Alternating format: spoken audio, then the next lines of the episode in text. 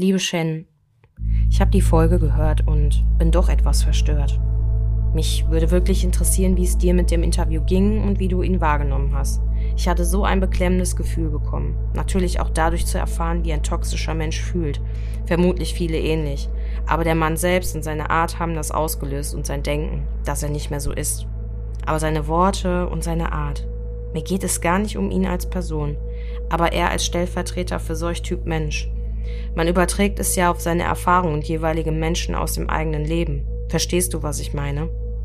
Vielleicht gibt es ja noch Worte dazu von dir in dem Podcast oder hier bei Instagram. Es war so unglaublich klar für mich erkennbar, als ich euch zuhörte, welche unterschiedliche Wahrnehmungen und Definitionen jeder hat. Empathie, seine Fragen, die er dir stellte. Ich glaube, Menschen wie wir, die nicht so narzisstisch sind, denken und verstehen in unseren Kategorien aber durch dein Nachfragen wurde dann klar, dass er ganz anders denkt, wahrnimmt, absolut andere Motive hat hinter seinem Handeln. Er fragt dich, welch toxisches Verhalten du erfahren hast. Sein Motiv dabei ist nicht zu erfahren, wie es dem Opfer geht, um vielleicht daraus zu lernen. Sein Motiv war, dir zu erklären, wer derjenige war und ist. Ich meine, warum? Und das zog sich durch das ganze Interview. Ich habe eine extreme Parallele zu meinem Leben. Ich bin mit so einem Menschen zusammen und bin im Prozess des Ablösens. Dein Interview hat mir abermals gezeigt, dass ich meinem toxischen Menschen erklären kann, mich zeigen kann und mich verhalten kann, wie ich will. Er wird es nie verstehen und ich ihn nicht. Somit war es ein weiterer Schritt für mich in ein gesundes Leben wieder. Auch wenn ich noch ein paar mehr Schritte brauche, vermutlich. Und ich glaube auch, dass solche Themen wichtig sind dieses Interview, aber eben vielleicht auch das Einordnen dessen. Triggerwarnung. In dem Moment, als mir bewusst geworden ist, hier kommst du lebend nicht mehr raus, haben sich Kräfte in mir gebündelt, die mich dazu gebracht haben, aus einem fahrenden Auto zu springen.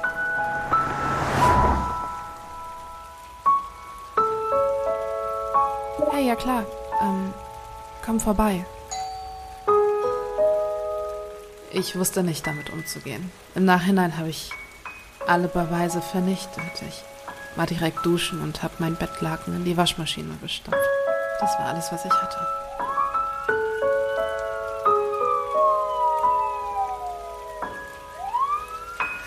Nein! Nein, hör auf! Stopp! Nein! Gefährtinnen der Podcast über sexualisierte Gewalt mit Romina Maria Rollo und mir, Shannon Gede.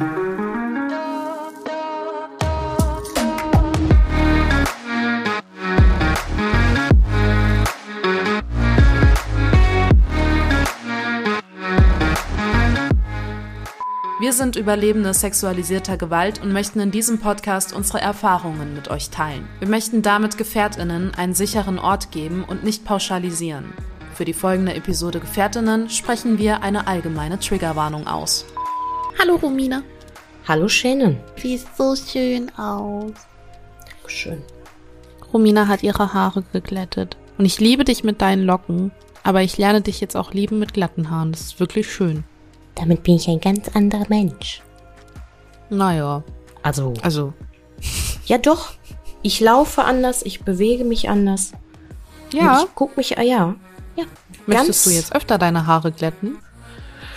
Kommt drauf an, wie ich die Lust und die Laune dazu habe. Aber äh, wenn das Wetter so bleibt wie heute, dass es alle 20 Nein. Minuten im Intervall regnet, dann ist das mit dem Glätten nicht so vorteilhaft. Ja. dann sind die wieder lockig. Sollte das ja jetzt eigentlich fünf Tage halten, aber ich musste ja mit dem Hund heute raus. Da sind ja auch schon wieder Wellen reingekommen. Aber es ist einfach für das Gefühl mal wieder schön. Die Sonne kommt raus, der März ist so ein Aufwindmonat, das ist irgendwie, ist das schön. Die Haare durch den Wind mit schönen Farben an Kleidung zu tragen. Ja. Ja, da muss ich auch mal wieder hinkommen. Ich muss mich auch mal ein bisschen mehr Ich mach das mal bei wieder. dir. Wenn wir uns Haare sehen. glätten? Ah ja, Boah, das dauert Ewigkeiten. Weißt du, wie Ja. dicke Haare ich habe? das ist gar kein Problem. Ich glätte seitdem ich 14 bin Haare. Ich habe mit dem Bügeleisen Ja, okay. angefangen. Nein. Da gab's noch keine Glätteisen damals. Romina. Als ich nach 1834 Nein. angefangen habe, mit dem Dampfbügeleisen Haare zu glätten. Nein. Doch, es gab Hast du wirklich? Früher, ja, zu meiner Du Zeit hast nicht deine Haare auf ein Bügelbrett gelegt. Doch, wir haben die auf ein Bügelbrett gelegt. Das ist Äh, doch brandgefährlich. Ja, da haben wir, glaube ich, sogar auch schon drüber gesprochen, dass meine Schwester mit einem Dampfbügeleisen, die Dampffunktion anhatte, aus Versehen sogar benutzt hat bei mir. Ja. Junge, Also es schön, ist nicht äh, zum. Nachmachen zu empfehlen, aber das Ergebnis ist papierglatt. Nur danach brauchen die Haare auch erstmal eine Keratinakur. Ja, ich wollte gerade sagen, danach ist, äh, danach ist kaputt. Nee, ich föhne die auch glatt. Mach dir keine Sorgen. Ich habe den Bizeps dafür. Na gut. Rominski, ist so Ja. einiges passiert die letzte Zeit bei uns. Ja, wirklich. Wir haben eine neue Gästin mit dabei gehabt in der letzten Folge. Aber das auch Gespräch hat mir auch noch nachgehangen. Ja, ne? Wie hast du dich denn gefühlt danach? Ich fand's richtig ermutigend doch irgendwie. Mhm. Aber ich fand's trotzdem, ja, sehr, sehr detailliert, was sie uns erzählt hat. Auch wie sie ihre Strategien entwickelt hat äh, mit dem Teenager-Denken, ähm, ja, den Täter von seinen Taten abhalten zu können. Und ich fand das alles schon sehr, sehr, sehr, sehr, sehr bewegend. Ich ähm, glaube auch, dass wir sie noch das ein oder andere Mal bei uns im Podcast hören dürfen, weil, ähm, wenn sie möchte. Aber ich fand auch die Art und Weise, wie sie erzählt hat, es hat ähm, vor allen Dingen bei dem Thema, dem Thema sehr, sehr sensible Bilder in meinem Kopf ähm, ja aufblitzen lassen, weil sie das alles auch so bildlich beschrieben hat, oder? Ja, sehr lebendig beschrieben, gesprochen und eine lebendige Persönlichkeit auch. Tat, äh, tat ähm, mir tatsächlich auch gut. Ja. Obwohl es so eine traurige Geschichte ist, aber es tat auch gut. Ich fand, das war, ähm, ich weiß ja nicht, wie deine Erwartung schon mal dann so ist, ne, wenn wir dann so eine Gästin da haben. Man erwartet ja am besten gar nichts, weil man ja auch überhaupt nicht irgendeinen Anspruch hat, ne? Also jeder soll so kommen, wie er ist. Aber ich fand das sehr erfrischend. Also ich habe, glaube ich, ein mehr Worst-Case-Szenario gehabt in Bezug auf Kindesmissbrauch und alles, was da halt so, ne? Aber ich fand es ähm, doch äh, eher erfrischend. Und ja, Ja, ja, vor allen Dingen ist mir nochmal bewusst geworden, was ja im Hintergrund immer ein bisschen mitschwingt, aber dass präventive Arbeit so, so wichtig ist und wo das schon anfängt. Alleine schon in der Erziehung und ja auch schon im innerfamiliären Kreis. Und für mich war das halt aber auch so spannend. Also ich finde, wir machen ja meistens eigentlich eine Folge danach nochmal, wo wir so das ganze Gespräch Revue passieren lassen. Ich finde aber, dass wir einen schönen Dialog auch mit ihr am Ende hatten, wo so alle Gedanken, die ich hatte von dem Gespräch, eigentlich schon in der Folge drin sind. Deshalb möchte ich auch nicht wiederholen. Und für die, die das nicht gehört haben, hört euch die letzte Folge auf jeden Fall nochmal an. Das ist sehr zu empfehlen. Ähm, aber diese präventive Arbeit, die hat in mir dann nochmal so ausgelöst, dass wir da auch gerne mehr in die Richtung gehen dürfen, ähm, im Sinne von auch mal die andere Seite hören und Ja. auch mal zu schauen, okay, wir müssen, wir müssen die andere Seite auch irgendwo verstehen, lernen, vor allen Dingen, weil sie auch diesen Punkt reingebracht hatte mit den Gedanken, wollte er wirklich oder ja, meine Mama ähm, daten am, ganz am Anfang?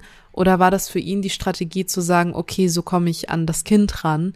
Ähm, und das sind solche Gedanken, das sind bei uns alles nur, ich sag mal, Theorien oder Vermutungen oder auch, ja, Situationen, die man ja so eigentlich nie wahrhaben möchte. Ähm, ja. und da frage ich mich aber auch, sind das wirklich reale Gedanken eines Täters?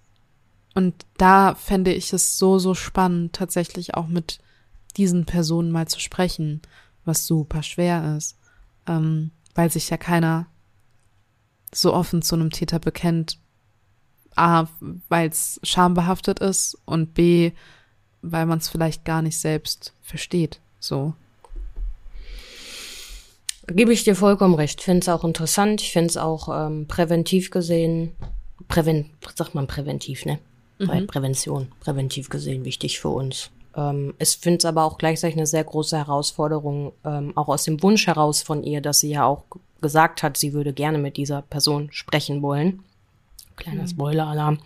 Ähm, Ja, ich meine, das machen ja KriminologInnen, das ist ja die Lösung im Bereich Prävention, ne? wirklich die Strukturen herauszufinden von solchen Personen. Ähm, aber ich finde das gar nicht so fremd. Also ich fand es gar nicht so fremd zu hören, dass ähm, leider TäterInnen ähm, alleinerziehende Mütter suchen und, und dann so irgendwie diese Schwächen, was auch immer, ausnutzen.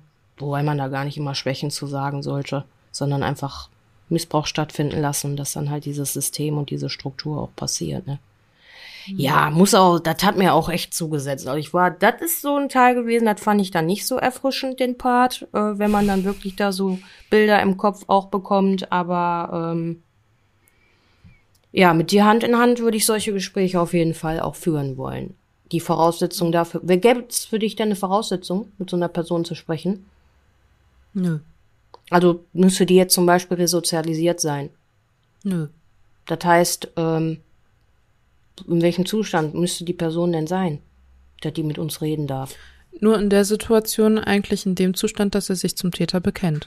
In welchem Prozess er gerade für sich selbst ist, das ist mir eigentlich egal, weil auch resozialisierte TäterInnen ähm, gibt es ja super selten. So. Und selbst wenn wir einen finden würden, ähm, der sich dazu bekennt und öffentlich darüber redet, ne, darauf bezieht sich auch das super selten, mhm. ähm, dann ja, klar, gerne, auf jeden Fall. Ähm, ich glaube aber auch eine breite Masse wird dadurch ja so ein bisschen auch abgeholt, wenn es eben Menschen sind, die vielleicht ganz, ganz, ganz am Anfang stehen und ähm, das vielleicht auch verdrängen im ersten Moment. Und mit so einer Person zu sprechen, in dem Part des Prozesses mit sich selbst, ähm, das fände ich auch sehr spannend. Also ich bin da offen gegenüber der Person, die sich, die sich traut, damit ähm, zu sprechen und nicht, weil wir jetzt in dem Interview sagen würden, oh, wir stellen dich jetzt hier voll an den Pranger. Das mhm. meine ich gar nicht mit trauen, sondern eher so dieses, okay, wir können das auch anonym machen, komplett, aber das selbst auszusprechen ist, glaube ich, auch eine Hürde, ähm, wo man selbst erstmal mit sich, ja, vielleicht ein Stück weit im Reinen sein muss, um zu sagen, okay, ja, so ist die Situation und ähm, ich stehe jetzt hier und gehe den und den Schritt als nächstes, um vielleicht nicht nochmal zum Täter zu werden. Ja. Okay. Also da habe ich sehr, sehr wenige, ich sag mal, Voraussetzungen, die ich dahin stelle, weil ich glaube, umso mehr, umso schwerer auch jemanden zu finden, ja. Ich brauche ja. nur den Satz, ja, ich bin Täter. Okay.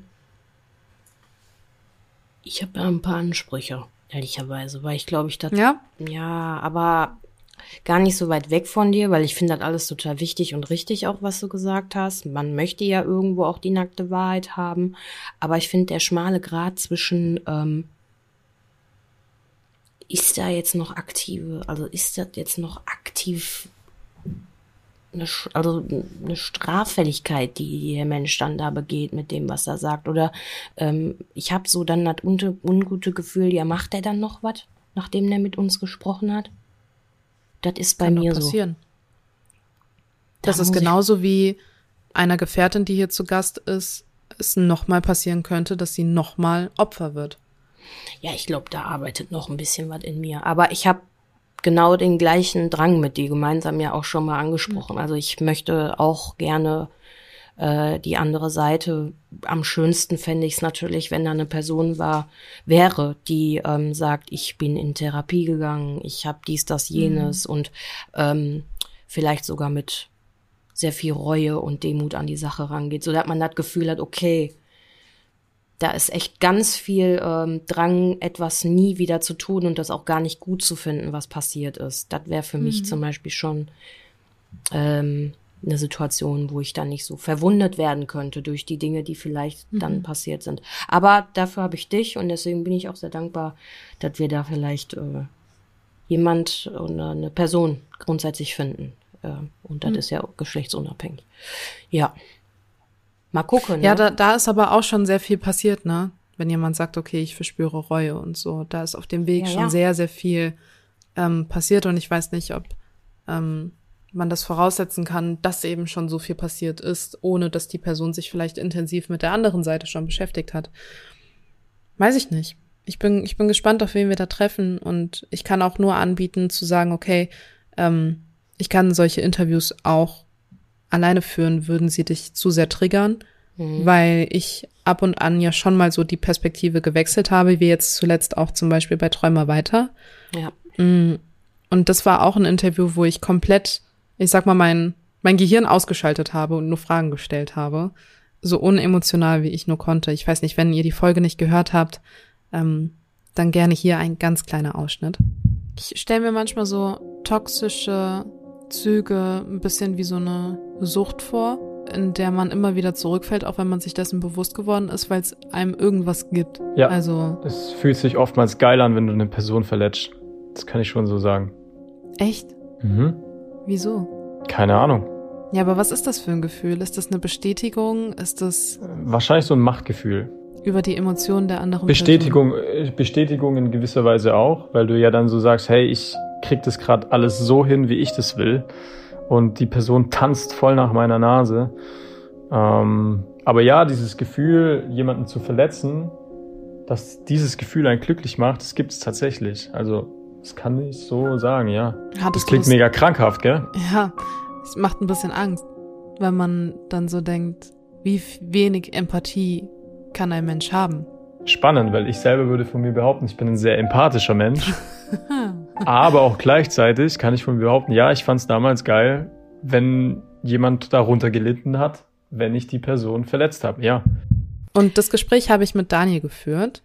Ähm, Daniel ist jemand, der von sich selbst behauptet, toxisch in vergangenen Beziehungen gewesen zu sein, wie wir auch gerade gehört haben. Und ähm, er aber heutzutage auch sagt, dass dem nicht mehr so ist, sollte er nicht getriggert werden. Das ist halt auch so ein schmaler Grad, würde ich sagen. Und wir haben viel Feedback bekommen, auch bei Gefährtinnen, weil du das Reel geteilt hattest.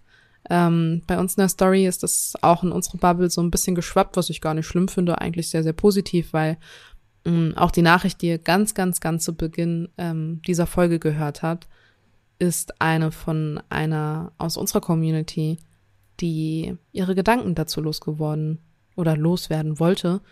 Und du hast dir ja auch extrem viele Gedanken zu der Folge gemacht. Du hast mir erstmal so ein Riesenprotokoll, äh, fast schon Transkript der Folge mitgeschickt. Also ich hab's gehört, boom. Ja, also, okay. also am aller, allerwichtigsten fand ich eigentlich schon schön, dass du zum Anfang hin jetzt beantwortet hast, warum überhaupt dieses Gespräch stattfinden konnte. Du hast schon gesagt, du hast dein Gehirn ausgeschaltet. Mhm. Das ist für mich eine sehr interessante Information. Ich habe die Folge natürlich gehört, wie Shannon gerade erwähnt hat. Und äh, das hat ja bei mir keine drei Minuten gedauert, dass ich mir mein Handy geschnappt habe. Mhm. Merke ich immer, dass ich oldschool bin, ne? weil ich dann denke, ich kann während ich was höre nicht aufschreiben, aber das ging natürlich mit einem modernen Telefon.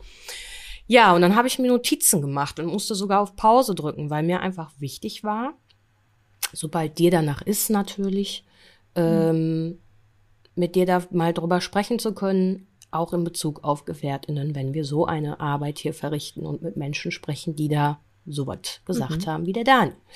Und ähm, ja, aber was ich viel wichtiger finde, äh, wie geht es dir denn jetzt mit dem Gespräch? Ja, vielleicht ist es nochmal interessant zu wissen, wie ich Daniel überhaupt kennengelernt habe und wie es zu dem Gespräch überhaupt gekommen ist. Also du Um möchtest auch jetzt zu noch verstehen- nicht sagen, wie es dir ging danach, sondern Doch, um dann auch zu verstehen.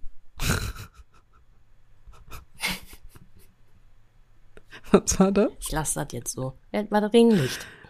Ist das hinter der Wohnwand. Aber egal. ähm, Oh, wow. Nee, ich glaube, dann kann man besser verstehen, wieso ich denn so fühle, wie ich nach dem Gespräch fühle, weil das ist auch keine lange Geschichte. okay. Ähm, ich habe den auf Bumble kennengelernt, ehrlich gesagt. Und er sieht ja auch nicht schlecht aus. So. Ähm, naja, und dann haben wir geschrieben und dann hat sich sehr schnell herauskristallisiert, dass wir absolut komplett unterschiedliche Sichtweisen auf viele Dinge haben.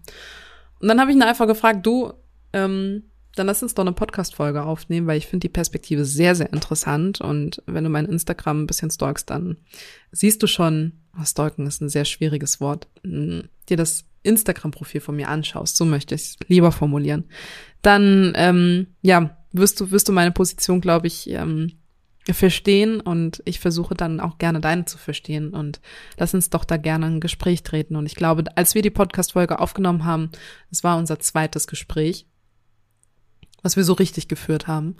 Und ähm, danach habe ich mich sehr vielleicht schon fast ertappt gefühlt, weil ich das Gefühl hatte, ähm, dass alles, was er sagt, Sinn macht. Und ich sehr, sehr, sehr, sehr das Gefühl hatte, bei vielen Aussagen, die du dann vielleicht auch nochmal kommentiert hattest, dass ich gemerkt habe, okay, krass, wenn er mir das so erzählt, klingt das so logisch. Aber mhm. wenn man mal ein bisschen differenzierter drauf guckt und so ein bisschen auch von dieser manipulativen Art, die er schon an sich hat, ähm, weggeht, dann sehe ich auch deine Perspektive und sehe auch die Perspektive der HörerInnen, die sich dazu gemeldet haben. Mhm. Und ja, ich, ich bin ein bisschen froh, dass ich diese Podcast-Folge gemacht habe, weil ich nicht wüsste, wo denn die Gespräche hingeführt hätten, hätte ich nicht so einen tiefen Einblick zu seiner Vergangenheit und zu seiner Person bekommen. Ähm, deshalb hat mir diese Folge auch privat sehr, sehr gut getan. Andererseits dachte ich dann auch so, vielleicht muss ich mit jedem, den ich matche, erstmal eine Podcast-Folge aufnehmen. Weil dann bist du safe. Ganz auch noch den Persönlichkeitstest vorher rausschicken. Ne? Das ist ja auch immer noch mal eine Option. das ist ja aber langweilig. ja, kommt drauf an, für warte, ja. für welche Persönlichkeit. Ja, Hier ist ein kleiner Persönlichkeitstest im Bereich ähm, Egomanen. Nein, wir sind ja keine ja. TherapeutInnen, deswegen machen wir das natürlich nicht. Aber man hört ja schon so ein bisschen. Ja. ja, man hört ja bei dir schon so ein bisschen raus. Also erstmal finde ich da total spannend, auch wie neugierig du auf dieses, die Menschlichkeit auch warst. Also dieses, mhm. also ich finde das sehr schön, du überhaupt als Mensch in der Lage bist, dieses Gespräch so toll geführt zu haben. Also ich finde, diese Podcast-Folge ist ein absoluter Mehrwert. Das möchte ich schon mal so sagen. Danke. Ähm, wie ich mich dabei gefühlt habe. Also erstmal war ich natürlich schon nach drei bis fünf Minuten so, ich hatte schon, also meine Augäpfel hatten schon ein Schleudertrauma von Augenrollen. Äh, das war so, die haben sich die ganze Zeit gedreht, weil ich dachte so, oh, ja, ah, nee, erzähl was Neues. So immer dieses, dieser Moment. Und ich möchte auch gar nicht, dass die Podcast-Folge und auch das, was wir jetzt hier gerade als Feedback sagen, falls vielleicht auch die Person selber das hört, dass das irgendwie abwertend klingen soll, sondern mir kam die Situation extrem bekannt. Die Antworten, mhm. die Art und Weise, wie ähm, diese Dialoge aufgebaut waren, auch die teilweise Fragen, die er an dich gestellt hat und die Formulierungen, die sich wiederholt haben. Ich möchte jetzt nicht alles im Einzelnen aufzählen. Vielleicht kommen wir zu dem einen oder anderen Punkt gleich noch, aber ich war schon also genervt wäre jetzt wirklich ein fieses Wort, aber ich war so, hm, okay, okay, hm, okay. Und das bedeutete für mich so, ich habe viel Gutes gehört, wo ich gesehen habe oder wo ich für mich gefühlt habe, der hat sich wirklich Mühe gegeben, auch wirklich die Perspektive zu wechseln aus den mhm. Tatsachen heraus. Ja, ich habe Menschen wehgetan. Und ähm, er hat aber ganz oft gesagt, das kennt ja jeder oder jede. Und da war ich immer so wie so ein kleiner Bumerang-Effekt. Ich war schon so kurz davor zu sagen, ach Gott sei Dank, ne, hat er wirklich erkannt. Und dann habe ich mir immer wieder gedacht auch, nee, ich glaube, das ist noch, da ist ganz viel Potenzial noch, ähm, weitere Schritte für sich als Mensch wahrscheinlich gehen zu müssen, weil man immer wieder Menschen begegnet, so wie auch dir. Und ich glaube, dass die Fragen, die du gestellt hast, auch in der Podcast-Folge so nachgewirkt haben, dass er die ja selber irgendwann zum Ende hin dieser Folge mhm. nochmal wiederholt hat, weil er sich dann auch, und das fand ich so schön ehrlich auch von ihm, äh, gesagt, nee, also das lässt mich jetzt gerade nicht los. Also es ist so, so wertvoll. Ähm, jetzt bringt natürlich jeder Mensch von uns so ein bisschen Lebenserfahrung auch mit. Und ich glaube auch, wenn er auf der guten Seite bleibt, der Menschlichkeit, dass das unfassbar fruchtbaren Boden trägt, was er so mit in die Podcast-Folge gebracht hat. Ich sag aber auch, ich habe schon mich dann immer so auch ihm gegenübergestellt gesehen, dass ich mal ähm, mit einer Person zusammen war, die ähm, ähnlich gesprochen hat tatsächlich. Also ich habe da mhm. schon Dinge herausgehört, die ähm, ja irgendwo auch manipulativ waren, hat er ja zugegeben, aber die immer noch so ein bisschen Spuren hinterlassen in seiner Art und ja. Weise zu sprechen und auch in seiner Art und Weise zu versuchen, nicht mehr auf der Seite gehören zu wollen. Mhm. Und ich finde alleine schon der Versuch, sich erstmal zu offenbaren, mit dir in der Podcast-Folge darüber zu sprechen, ähm, sich zu präsentieren, auch so nach dem Motto, ja, ich bin beziehungsweise war toxisch. ja, fand ich sympathisch. Also ich würde das damit Mhm. abrunden, dass ich das immer noch sehr sympathisch empfinde. Aber Sternchen mit Vorsicht zu genießen. Ne? Also Ja. da Ja, Fand- und so geht's mir auch. Ne? Also wir haben ja immer noch Kontakt nach der ähm, Podcast-Folge jetzt auch gehabt und ähm, das Revue passieren lassen und tauschen uns natürlich irgendwie aus und ähm, natürlich, also an, an Sympathie hat das jetzt nicht verloren, aber es hat, es hat ein großes, kleines, süßes Warnschild bekommen, wo man Mhm. mal immer mal wieder auch äh, gucken darf, vor allen Dingen bei diesen Pauschalisierungen, woher die überhaupt kommen, weil er pauschalisiert wirklich sehr viel, auch im Gespräch, einfach so unabhängig der Post Podcast-Folge. Und ähm, ich glaube, manchmal ist ihm vielleicht auch gar nicht so bewusst, warum. Und diese Frage hätte ich ihm vielleicht auch noch mal gerne gestellt. Ist es so ein von einem Wegweisen oder? Ich habe keine andere Frage, das ist noch- ist so. Das ist noch nicht, also ich würde sagen, das ist noch nicht zu Ende gelebt.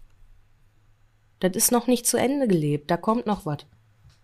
Da sind so, das hört sich alles schon nach echt richtig guten Schritten an, finde ich, wenn man wirklich ganz offensichtlich Menschen verletzt hat und das richtig toll fand. Das hat er ja immer wieder betont. Beziehungsweise du hast danach gefragt und er hat es halt beantwortet. Ähm, ich muss dir ehrlich gestehen, ich hatte zwischenzeitlich immer so den Moment, dass ich nicht wollte, dass er dir irgendwo ähm, zu nahe tritt, wenn ich das so sagen darf. Ähm, ich fand's aber, das war wirklich, also deswegen war es auch so spannend und deswegen habe ich auch nicht aufgehört zuzuhören.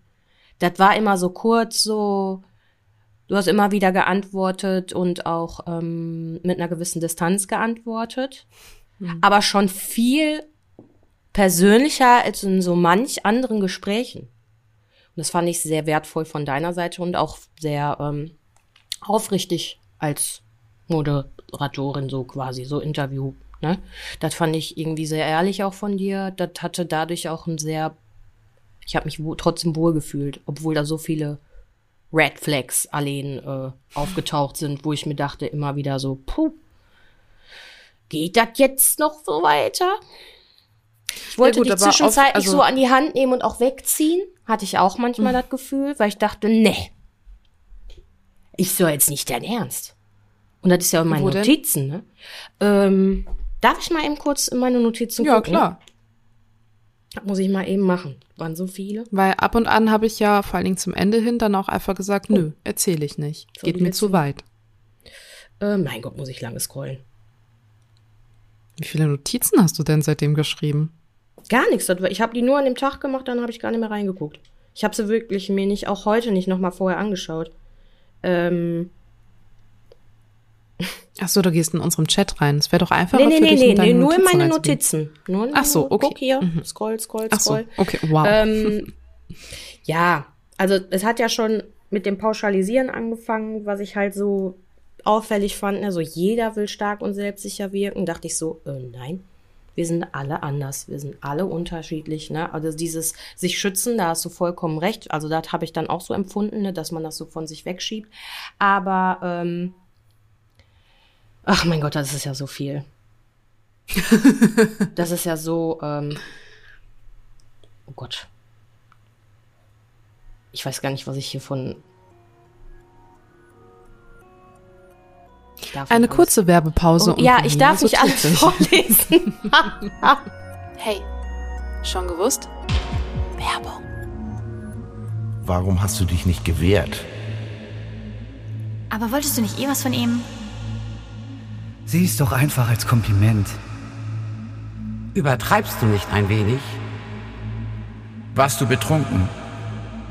Und vor allem, was hattest du an? Was hattest du an? Eine Frage, die Betroffenen sexualisierter Gewalt immer noch viel zu oft gestellt wird. Denn sie impliziert eine Mitschuld am Übergriff. Die Wanderausstellung Was hattest du an? richtet sich gegen Opferschuld und falsche Fragen. Sie zeigt, was Betroffene zum Zeitpunkt des Übergriffs getragen haben und gibt Einblick in die Gefühlswelt von Betroffenen. In der Ausstellung, aber auch auf dem Instagram-Profil von Was hattest du an, lernst du, welche Fragen verletzen und welche Aussagen stattdessen helfen können. Was hattest du an? Jetzt auf Instagram informieren. Und jetzt zurück zur Folge.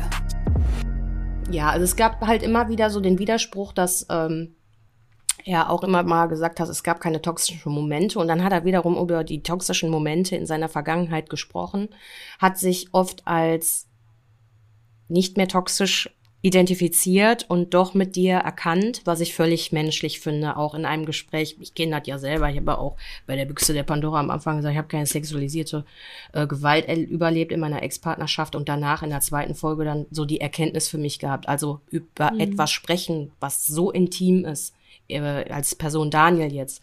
Ähm, und dass das dann arbeitet, fand ich auch wieder gleichzeitig wertvoll und überhaupt nicht negativ.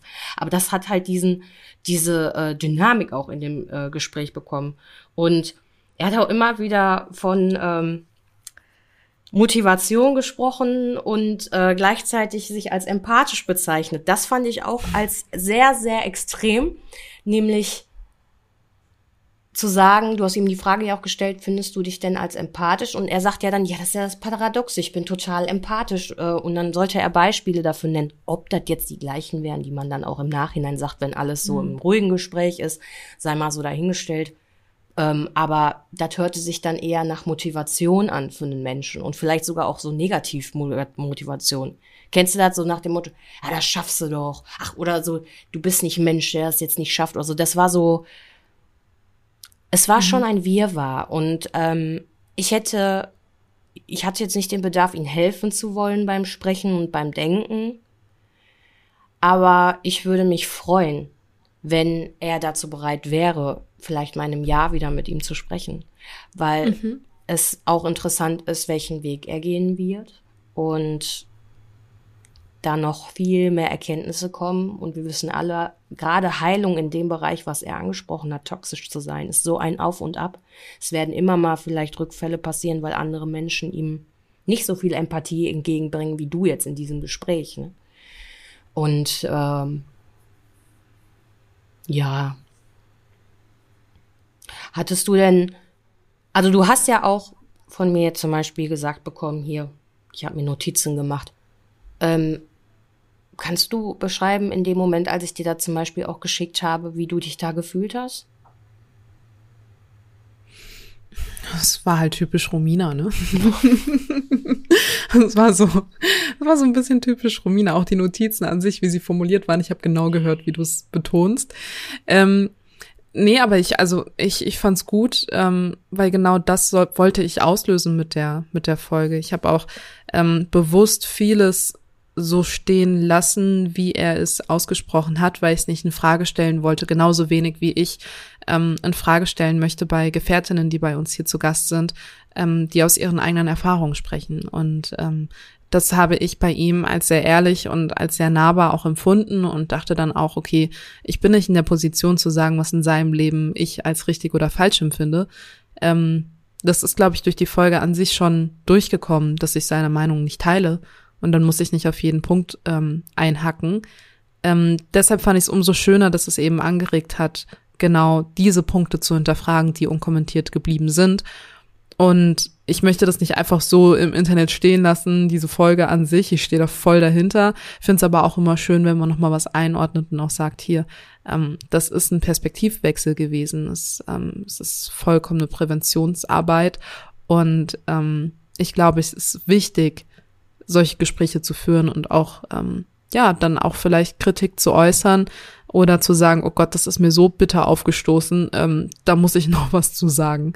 Ähm, ich finde am schwierigsten tatsächlich seine Pauschalisierungen und dass es fast schon wie so eine Normalität verkauft wird. So. Und vielleicht ist es in vielen Hinsichten in unseren zwischenmenschlichen Beziehungen irgendwo schon ja leider da angekommen, dass man vieles nicht mehr als toxisch wahrnimmt, weil man sich so dran gewöhnt hat. Aber genau deswegen müssen wir ja genauer nochmal drauf gucken. Ähm, ja. Also ihr habt beide Oder? eins transportiert, dass das äh, ein Alltag ist, ja. Hm. Und gerade deswegen auch viele Menschen andere Menschen meiden. Ja, nicht verwundert ja und das werden, toxisch ne? nicht gleich toxisch ist, ne? Also dass ähm, es wirklich verschiedene Ausprägungen dessen gibt. Also auch als ich darüber gesprochen habe, ob ich nicht auch schon mal toxisch war, sicherlich, aber nicht in dem Maß, wie er es zum Beispiel auch genossen hat. So, bei mir war es dann eigentlich schon im Handeln, ähm, wenn es bewusst war, dann schon direkt mit Reue verbunden. So ja. und dann auch direkt auf dem Wege des Wiedergutmachens und nicht des Genießens dessen, was man da mhm. gerade kaputt gemacht hat. Ähm, und ich glaube, das kann, das kann man nicht vermeiden, dass man Menschen mal wehtut oder der Egoismus aus einem spricht. Ja. Die Art und Weise, wie man damit aber umgeht, ist eben das, was einen zu einem toxischen Menschen macht oder nicht. Ja, genau. Da sind wir wieder bei Demut und Reue. Aber das ist ja auch schon ein Riesenschritt dahin zu kommen. Und ich finde aber auch, dass er das repräsentiert hat in vielen vielen Formulierungen, die zwischen den ganzen mhm. Notizen waren, die ich mir gemacht habe. Also das, das ja, ja. Also ich habe auch so bei dir ähm, zum Ende hin gespürt, das hätte jetzt auch noch eine halbe Stunde länger gehen können, das Gespräch. Ne? Also klar, da war echt ganz viel Potenzial noch für so viele Fragen. Ähm, aber das Wichtigste was du transportieren wolltest, ist, glaube ich, auch so ein riesengroßes Ausrufezeichen, dass es einfach komplett normal ist, toxisch zu sein, dass das nicht jeder erkennen kann, wie toxisch man selber ist, dass es schön ist, da mit jemandem drüber reden zu können, weil die Brücke, die du gebaut hast mit der Folge, die ist ja wirklich selten. Also ja, über Fehler sprechen, ja, über sich selbst sprechen und so über Sachen, die ja. nicht gut laufen, ne? Das ist ja. Aber ich werde dennoch vorsichtig bei der Formulierung es normal ist, das was also dass man toxisch ist. Das ist also sollte ja nicht normal sein, oder? Also man sollte ja schon über sein Verhalten dann reflektieren und wenn man merkt, okay, dieses Verhalten tut andere Menschen weh, dann in Zukunft vermeiden, um eben nicht Normalität in Toxik reinzubekommen. So. Ähm. Nee, ähm, nein. Nee. Stimmst du nicht zu? Mhm. Jetzt Nein, also es sollte nicht normal sein, toxisch zu sein, aber ich glaube, in dieser Schnelllebigkeit der Welt, in der wir sind, ähm, laufen alles kaputte Seelen rum, meines Erachtens. Und mhm. ähm, da blitzt mir sofort der Satz von Katharina Wohlrab auf, jeder müsste einen Therapeuten haben. Das ist so mhm. das Erste, was ich mal von ihr gehört habe und das finde ich stimmt auch. Also dementsprechend wenn du eine Verwund, also wenn du eine Wunde hast, klar, es gibt bestimmt Menschen, die würden niemals jemand anderen dann was Schlechtes tun. Aber wie du schon gesagt ja, hast, unbewusst, aber dann, in so kleinen Steps kann es dann trotzdem passieren. So dieses trotzige Verhalten kann auch schon toxisch sein. Oder? Ja, aber dann lass uns doch Normalität daraus machen, dass wirklich jeder einen Therapeuten hat, anstatt zu sagen, okay, wir nehmen die Normalität als dessen an, dass jetzt einfach alle toxisch sind. Das ist halt normal. So ähm, weil wir alle kaputte Seelen sind und alle anderen wehtun. Das wäre ja, wenn wir es jetzt mal ganz überspitzen, ähm, eigentlich ein Freifahrtschein für alle, die anderen strafrechtlich oder auch nicht, ähm, ja, schaden wollen. Nee, so weit wollte ich auch gar nicht gehen. Aber toxisch kann ja, ja auch klein. diese Aussage aber, mal etwas. Ja, aber toxisch kann ja auch klein sein. Das muss ja nicht ganz groß sein. Ein großes toxisch. Genau. Aber dieses kleine toxisch wäre doch trotzdem schön, wenn da dann die Normalität der Reflexion da wäre. Ja. Des toxischen Handels. Das Gewissen. So deshalb. Ja. Und deshalb, ja, dass es, dass es normal ist, dass es jemand toxisch ist, weiß ich nicht. Die Aussage würde ich so nicht unterschreiben. Ähm, ich würde es aber, also weißt du, dann damit einhergehen so Aussagen wie, ja, es ist normal, dass es Straftäter gibt. Es ist normal, dass es Opfer gibt. So ist unsere Gesellschaft eben. So. Okay, ich gehe mal einen Schritt weiter. Kannst du dir vorstellen, dass es eine Welt gibt ohne toxische Menschen? Leider noch nicht, aber dafür sind wir da, um präventiv zu arbeiten. Ich würde sagen, es wird immer toxische Menschen geben. Das hm. Gleichgewicht kann gar nicht anders sein, als dass es Menschen gibt, die, warum auch immer, toxisch sind und Menschen sind, die das überleben. Ich habe mal einen Spruch gehört, dass wenn du dir eine Lebensaufgabe aussuchst, die innerhalb von deinem Leben zu bewältigen ist, dann ist es keine Lebensaufgabe. Ja. Und deshalb, ja, stimmt. Es wird eine lange Zeit noch so sein, aber ich, vielleicht bin ich da naiv, aber ich würde mir wünschen, dass die Präventionsarbeit irgendwann mal Früchte trägt, weil wir das einfach schon so verdammt lange machen. Ähm, und ich glaube, wir aber auch immer mehr Schritte in die richtige Richtung machen. Also man redet jetzt auch offen darüber. Man bekommt Menschen ans Mikrofon, die sagen, hey, ich bin toxisch.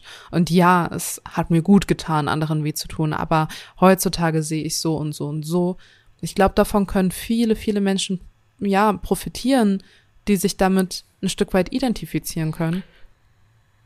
Und ähm, deshalb hoffe ich, dass das, was wir leider als Normalität ansehen heutzutage, und das ist eben unsere Gesellschaft und der Grund, warum wir Gefährtinnen machen, ähm, dass wir daran aber was ändern können. So. Und wir haben ja auch beide gesagt, wir hören gerne mit dem Podcast auf, wenn wir keine Relevanz mehr darüber sehen, also darin sehen, darüber zu sprechen. Naja. Ja. Ja, ich würde sagen, dass ich vor einem Jahr mit einem anderen Mindset in die Sache reingegangen bin und durch die ganze Arbeit mit dir gemeinsam hier so viel Wissen und so viele Sachen gelesen habe. Und wenn ich jetzt mal so ein bisschen übertreibe, ne? Mhm. Es sind ja gewisse Bücher auch schon vor 2.000, 3.000 Jahren entstanden, wo Todsünden und solche Sachen runtergeschrieben werden. Und ich habe, glaube ich, nicht in der letzten Folge, aber auch schon mal mit uns in der Produktion darüber gesprochen. Ich habe fast, das, oder habe ich das in einem Beitrag, ich weiß gar nicht mehr, wo dieser Gedankenstrang seinen Hafen gefunden hat, aber ich habe schon fast das Gefühl, und das soll jetzt hier nicht danach klingen, als ob das hier alles kein Ende bekommt, sondern ich wünsche mir auch, dass wir mit unserer Arbeit, mit den Stimmen, die wir ermutigen und auch andere Menschen dieses Netzwerk und viele andere Netzwerke gestalten, ähm, eine ganz andere Achtsamkeit entsteht. Ja. Und vielleicht sogar eine ganz andere Gesetzes, also Gesetzesänderung. Super, mhm. yeah. Aber ich denke, das sind immer wiederkehrende ähm, Jahre gekoppelt, wo Generationen aussterben und andere wiederkommen und das immer wieder als Programm so wiederholt werden muss. Und da mhm. gebe ich dir recht, baut sich das dann vielleicht ab, dass das weniger Menschen werden. Aber für das Gleichgewicht insgesamt hört sich sehr philosophisch an, brauchen wir trotzdem das ist nicht das richtige Wort, sondern werden es immer wieder Seelen geben, die leider aus den Wunden ihrer Zeit nicht das Gute herausholen können, um anderen zu helfen, sondern sie werden Menschen verletzen. Weil ja, es definitiv. einfach so ist. Also Aber so du, zu Ende denken kann ich das nicht, dass es das nie mehr gibt. -mm. Nee, aber darf ich, also ich versuch's mal mit was zu vergleichen, womit ich das in meinem Kopf irgendwie, ja, verstehe. Klingt auch irgendwie komisch. Aber in meiner Familie gibt es ja gerade eine sehr starke Krebserkrankung. Und ich denke mir meistens, oder wenn ich die beiden Sachen mal miteinander vergleiche, und ich möchte jetzt nicht Täter mit Krebs vergleichen, aber so die Situation an sich. Mm, stell dir mal vor, die Krebsforschung gibt's ja auch schon über Jahre, Jahrhunderte, Jahrzehnte. Ich mm, kann es jetzt faktisch nicht wiedergeben, aber die gibt es ja auch schon Ewigkeiten so. Und natürlich gibt es Krebs. Also in vielen Facetten und auch später in Jahrhunderten wird es immer noch Krebsmutationen geben, von denen wir heute noch gar nichts wissen. Aber die, die wir kennen, mit denen können wir im besten Fall wenigstens umgehen und sehen, okay, hm, guck mal, so und so tickt zum Beispiel, keine Ahnung, die und die Metastase und dagegen hätten wir das und das Mittel und so könnte man rein theoretisch dagegen vorgehen. Und man findet eben durch diese Forschung und durch diese präventive Arbeit, die man dadurch ja auch leistet, durch diese Forschung, ähm, findet man ja auch irgendwie schon Wege, wo man Menschen dadurch heilen kann. Das schließt aber nicht aus, dass jetzt zum Beispiel im Prozentsatz, keine Ahnung, 80 Prozent der Krebsarten, die wir kennen, absolut nicht faktisch, ne, aber für das Beispiel hier gerade einfach mal zu widerlegen, ähm, die, die wir schon kennen, gegen die hätten wir theoretische Lösungen oder Wissen damit umzugehen. Und Menschen können zum Beispiel auch damit leben. Manche können auch nicht geheilt werden das sind dann eben die, die man nie bekehren kann, wenn wir es jetzt mit Tätern vergleichen möchte. Aber gegen andere zum Beispiel hätte man die ein oder andere Lösung oder wüsste zumindest den theoretischen Weg. Und dann liegt es immer noch an dem Patienten an sich oder an dem Täter an sich, wie geht er damit um? Nimmt er diese Lösung an? Fühlt er sich stark genug dafür? Oder gibt er sich selbst in dem Sinne irgendwann mal doch auf? So. Und ich glaube, wenn wir so weitermachen, auch bei TäterInnen, und sagen, okay, hey, wir kennen 80 Prozent deren Muster schon und wüssten damit umzugehen. Und die anderen 20 Prozent, die wird es auch noch irgendwann mal in unserem Leben geben. Aber so ist es so ein Schneeballsystem. Dann kann man gucken, hey, was hat vorher vielleicht schon gewirkt, was könnte jetzt wirken. Und das wird uns immer wieder begleiten, aber einfach zu akzeptieren, dass es das gibt, nichts dagegen zu tun, wird das, wird das Übel oder das Böse irgendwann mal überhand nehmen und dann kann man gar nichts mehr machen, so.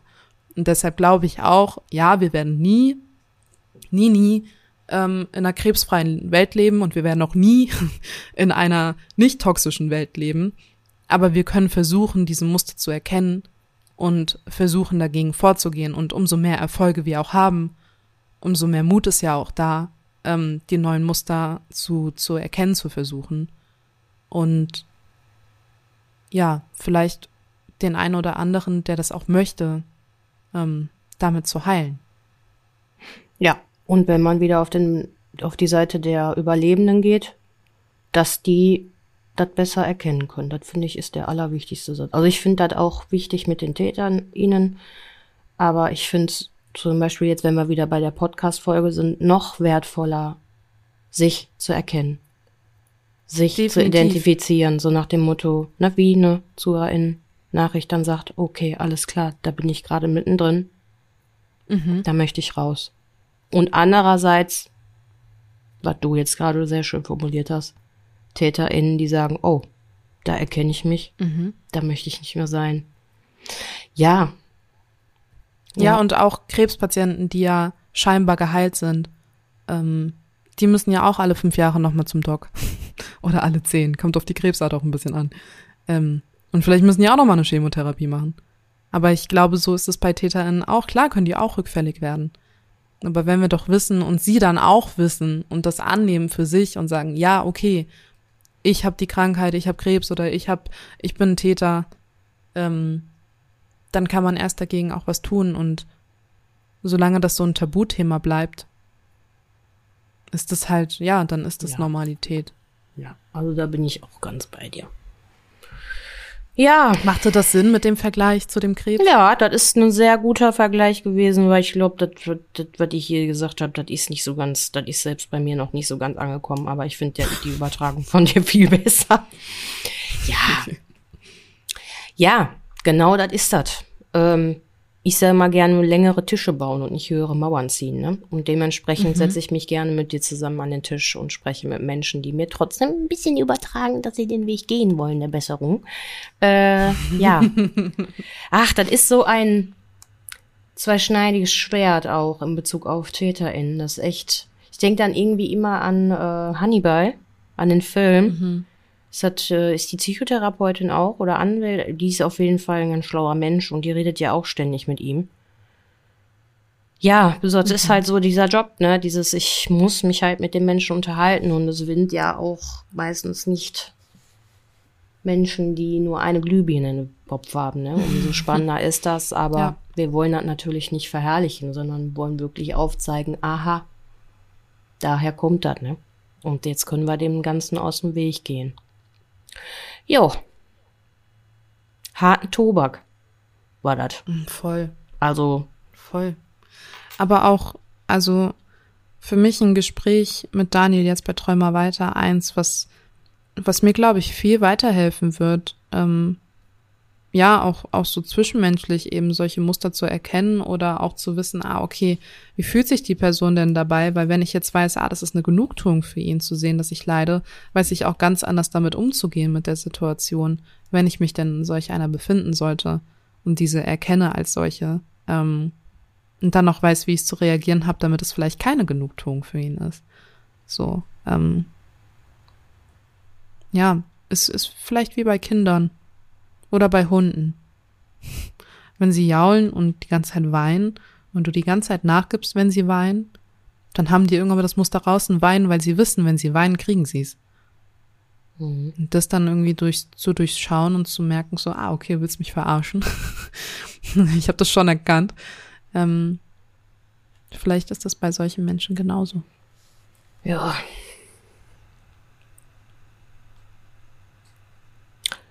zum Nachdenken, definitiv. Mhm.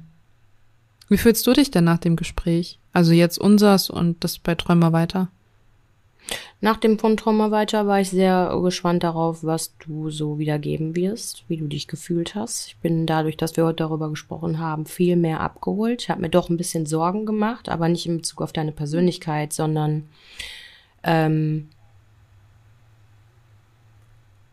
ja, bei mir war so die Sorge, in welche Richtung das geht. Und ich finde aber mit den Bildern, die du heute bei mir ausgelöst hast und auch hoffentlich bei vielen ZuhörerInnen, dass ähm, der Transport der Message an sich ganz klar und deutlich auch jetzt finde ich hier in dieser Folge nochmal geworden ist, durch dieses Nachwirken und durch dieses Feedback, nämlich, dass man wirklich zeigen möchte und dass wir da viel mehr miteinander sprechen müssen. Dass mhm. Kommunikation stattfinden darf und sollte. Weil wir sonst nicht weiterkommen. Das nützt überhaupt nichts. Ne? Mhm. Und dass ich auch für mich einfach als Mensch gemerkt habe, wie sehr ich in vielen Situationen in dem Gespräch der Trauma-Weiterfolge mich getriggert gefühlt habe durch meine sehr ähm, von oben herab Reaktion, so innerlich, so nach dem Motto so, ja, alles klar, wir noch drei Jahre weiter, so dieses, jojo, jojo. Für mich habe ich äh, Daniel so ein bisschen wie ein Küken behandelt, äh, seelisch mhm. gesehen und andererseits immer wieder daran gedacht, hey, erinnere dich daran, der offenbart sich gerade, das ist extrem wertvoll. Das ist wichtig, Romina. Du bist mhm. nicht in deiner Ex-Partnerschaft oder mit anderen ArbeitgeberInnen und weiß ich nicht in was für Situationen. Und ich glaube, wenn man diese Wunden noch so ein bisschen in sich trägt als Mensch, mhm. Das äh, bewundere ich halt nun mal bei dir, dass du das so für dich abstellen konntest. Das wäre, das Gespräch wäre bei mir nicht so verlaufen. Das glaube ich dir. Da Aber, hätte ich dem wahrscheinlich ja. ungut, also ich wäre nicht so, ich hätte ihm nicht so gut getan. Und äh, auch wenn ich immer wieder mit dir darüber gesprochen habe, dass ich mit TäterInnen sprechen will. Aber das war für mich schon mal ein guter Vorlauf, um zu sehen, wo stehe ich eigentlich. Mhm. Und was kann ich für unseren Podcast und auch für alles, was wir mit Gefährtinnen ma so machen, noch in Zukunft damit auch für mich transportieren. Deswegen bin ich mal wieder sehr dankbar und ähm, beruhigt. Denn äh, was vielleicht die meisten hier nicht wissen, wir sprechen ja auch gar nicht dann dazwischen. Ne? ich habe dir, klar, ich habe dir mitgeteilt, ich habe mir Notizen gemacht, aber bin ja dann auch trotzdem so nach dem Motto, ja, aber da reden wir natürlich dann drüber, wann dir danach ist. Ja, ja ich habe, glaube ich, einfach nur ein Herz oder einen Daumen hoch oder so geschickt. Ne? Ich wollte ja, das nicht direkt kommentieren. Ganz, ja, das ist auch gut so. Das ist ja eine ganz äh, professionelle Eigenschaft von dir auch. Ja. Ja. Mir geht's damit gut. Und äh, bitte mehr davon. Und äh, ja, wenn ihr Menschen kennt, die. Hä? Wollte gerade sag. Hm. Ich möchte aber auch für die ähm, Gefährtinnen, die die Folge jetzt hören und neugierig geworden sind, wie dann dieses Gespräch bei Träumer weiter verlaufen ist, eine noch explizitere Triggerwarnung aussprechen als das, was wir eh schon tun, weil es vom Gespräch her auch etwas ganz anderes war als das, was ihr hier zu hören bekommt. Ähm, also wir haben uns auch bewusst dazu entschieden, nur einen Ausschnitt der Podcast-Folge hier reinzuschneiden, um euch eben zu zeigen, okay, darum geht es jetzt in dieser Folge. Das ist so, ja, ich würde fast schon sagen, der Höhepunkt seiner Aussagen bei Träumer weiter gewesen, aber alles drumherum, wie er spricht, wie er dazu denkt und so weiter und so fort, kann natürlich, weil es eben dieser Perspektivwechsel ist, ähm, Trigger auslösen und ähm, das möchte ich nur noch mal gesagt haben, dass wenn ihr jetzt rüberspringen solltet, ähm, seid euch dessen bewusst, dass ihr da jemanden hört, der von sich aus sagt, er ist toxisch. Und ähm, bitte behandelt ihn auch mit Respekt, solltet ihr aus eurer eigenen Erfahrung sagen oder impulsiv handeln ähm, und sagen, ähm, nur wegen Menschen wie dir oder dies oder jenes oder bla, ähm, bitte verschont ihn da, denn für mich war ja in, im Gespräch, was ich mit ihm geführt habe, habe ich ihn nicht so als, ich sag mal, als Küken gesehen, wie du es gerade so bildlich ähm, beschrieben hast, sondern das hat sich eigentlich durch das ganze Gespräch gezogen, dass ich so einen großen Respekt vor ihn hatte und ihn vielleicht auch auf einem höheren Podest gestellt habe, als ich es eigentlich ursprünglich wollte. Aber ich habe zu ihm in der Position aufgesehen, weil er mehr, ich sag mal, aus seiner Erfahrung, aus seiner Perspektive mehr Wissen auf der anderen Seite als ich hatte und ich eher als, als Lernender auf der anderen Seite stand und mich ihm bewusst in der Situation untergeordnet habe und gesagt habe, okay, ich bin hier, um zu lernen, erklär's mir. So. Und ja, wenn ihr Gefühle zu dieser Folge habt, schreibt sie uns gerne, tauscht euch mit uns aus, aber ähm, ermüdet nicht die Mutigen auf der anderen Seite, die sagen, okay, ich euch, ähm, ich euch, ich Räuchern? äußere mich dazu. Räuchern, ja, sollte ich auch mal So wieder. kann man dann. Ähm, ja, stimmt. Ich äußere mich dazu. Ähm, ich glaube, wenn da nämlich eine Welle an Emotionen kommt, ähm, stößt das auf keinen guten Nerv. Und das ist nur meine Einschätzung. Macht damit, was ihr wollt. Ihr seid alles selbstständige Menschen, aber ein Ja. Gedanke dazu. Aber respektvollen Austausch, den wünschen wir uns hier bei Gefährtinnen immer und deswegen, das ist schon ganz, ganz wichtig. Nicht, dass man da losfeuert, ne? Das ist ja Ja, muss nicht sein. Mehrwert, den wir bieten, beziehungsweise du geboten hast. Ja, unterschreibe ich. Cool. Hm. Ach, Rominski. Was Ach, wird das wohl für eine Waffel? Ja, ich wollte schon sagen, packen wir jetzt eine Waffel? Hm, Also, wie ich höre, bereitet Daniel schon die Küche vor. ja. Der backt jetzt keine Waffel, aber. Soll ich ihn mal fragen, was wir für eine Back, Back, Back, bitte, bitte? Nee, nee. Ja. Nee. Doch, Ja? komm, Daniel darf mal eine Waffel backen. Daniel, Wie sinnbildlich ja jetzt dafür, eine dass Waffel mein backen, ne? Interviewpartner Du auch Daniel darfst hieß. jetzt heute eine Waffel backen. Dafür brauchen wir den Belag. Ah, ne, mal, sag mal einfach. Jetzt nicht schon wieder. Nee, komm mal ans Mikro. Ich will das schon nach Daniel, du darfst mal jetzt hier ans. Also, das ist übrigens nicht der Daniel, worüber heut, wir heute drüber gesprochen haben. So, Überraschung, der sitzt hier gerade. Du darfst jetzt mal ans Mikro. Komm mal her. Ist der nervös? Da freut er sich. Das, was quietscht, So, das sind nimmst nicht seine Gelenke. Kopfhörer. Das ist die Tür. Shandy redet Beide jetzt mit dir. wirken überfordert. Aber es sieht gut aus. Hallo? Er hört mich noch nicht. Hallo, Shen. Ich bin nicht Hi. ansatzweise darauf vorbereitet, aber ich möchte dir vorab sagen, du bist meine absolut neue Lieblingsmoderatorin bei Brust raus. Ich bin riesengroßer Fan und ich habe mir das bei YouTube reingezogen und kann das jedem nur empfehlen, wenn man dich schon gerne hört, dass man sich dich auf jeden Fall auch mal angucken sollte, weil ihr habt coole Themen, ihr habt einen richtig coolen Input und du bist fernsehreif. So, wie darf ich jetzt, während mein Hund mir durchs Gesicht leckt, eine Waffel backen? Du darfst jetzt bestimmen, was für eine leckere Was für ein Waffel Teig, was kommt drauf? Dann nehme ich eine Waffel mit einer Erdnussbutter, Erdbeermarmelade, Vanille und Schokostreusel und Der Teig? einen Schuss. Achso, ich dachte nur den Schuss oben drauf. Die Waffel selber ist auch wichtig. Da nehme ich einmal Vanilleteig und einmal Schokoteig, dass das so eine Dalmatiner-Waffel ist. So, so Geil. gemischt mit Schoko und mit Also Vanille. wenn ich nicht bei der Podcast-Folge bei Träumer weiter gestorben bin, dann jetzt durch die Erdnussbutter.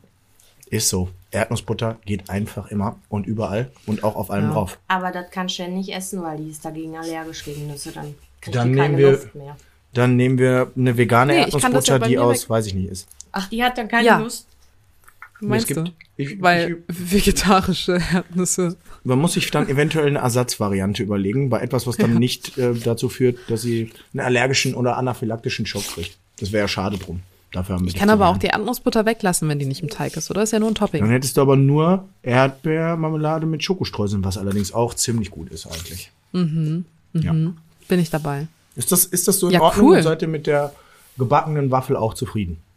Ich bin damit vollkommen zufrieden. Und jetzt, wo ich dich gerade schon am Mikro habe, ähm, wann kriege ich dich denn das nächste Mal ans Mikro? Wann nehmen da wir unsere ich Folge sagen, auf? sucht ihr euch einen Wunschtermin aus, ich blocke mir das raus, halte das für Gefährtin frei und bin für euch bereit. Allerdings, nur unter der Voraussetzung, wenn wir dann eine Waffel backen, ich möchte meinen Hund damit einbeziehen, dann soll es eine Wuffel sein. Eine Wurfel. Ich möchte dann eine Wuffel mit euch backen. Da darf dann sowas rein, was Snow mag, wie Mettwurst, Leberwurst und so weiter. Es wird dann eine Wuffel. Okay, ja gut. Machen wir. Ja. Bin ich dabei. Alles klar. Schön. Dann suchen wir was im Terminbuch Danke. raus. Und ich bin, äh, ich freue mich sehr drauf. Terminbuch ist auch ein schönes Wort. Ja. Ja. Oldschool, weißt du, ich bin ein Kind aus der 80er, wir schreiben uns noch handschriftlich Dinge auf. Ich weiß, du bist so Digital Native. Du hast alles in deinem iPhone, äh, iPhone, Smartphone, MacBook. Aber ich habe tatsächlich noch so ein Buch, wo ich Sachen reinschreibe. Das habe ich aber auch. Ich habe auch beides, weißt du, doppelt gemoppelt hält immer besser. Und ich habe noch Romina, die mich erinnert. Ja, das ist gut. Ja. Und Romina muss von dir erinnert werden. Das ist immer die beste Kombi. Ja, da wir das dann beide manchmal vergessen, wird's kritisch, aber Ja. gut. Ne, das Genie beherrscht das Chaos, so ist das halt. So ist das. Danke dir für die Waffel. Immer, immer gerne und dann äh, würde ich sagen, bis bald. Bis bald. Hey! Ja, guck doch mal, ist doch ein richtiger Podcast-Profi. Ja, reden kann der. Er ist Mundwerker. Mundwerker. Eine Wuffel. Ich bin außer Rand und Band. Ja, ich habe das jetzt nicht ich gehört, auch. was du kommentiert hast, aber ich vertraue dir, ja. Ja, Und, wir holen äh, unser Terminbuch raus und regeln das. Mhm, das habe ich noch mitgekriegt mit dem doppelt gemoppelt hält besser. Ich würde sagen, das hält manchmal auch nicht. Aber gut. ähm, Schön. Schön. Gut. Dann, Hast du denn die Waffel noch im Kopf? ja, Ja, ne? ist eine Ja. dein, dein Martina-Waffe, von der ich sterbe. Ja, ich, Aber ich achte da ja ich habe meine, drauf. Erd Hast ja ich gemerkt. hab meine ne? Erdbeeren und Schokotrops. Ich denke ja mit. Alles klar. Cool. Dann hören und sehen wir uns tatsächlich nächste Woche. Ja! Cool. Okay. Dann, Bis dann, dann, Romina. Tschüss oder was? Ja, tschüss. Tschüss. Hey, zu viele Gedanken im Kopf? Das kennen wir. Check doch mal unsere Gefährtinnen-Playlist auf Spotify ab. Musik hilft uns immer ein wenig beim Abschalten.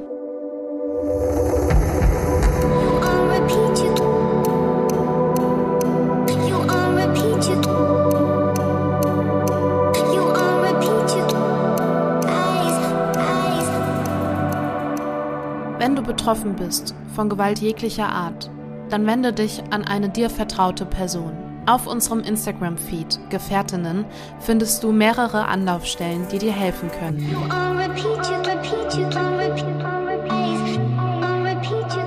Du bist nicht allein.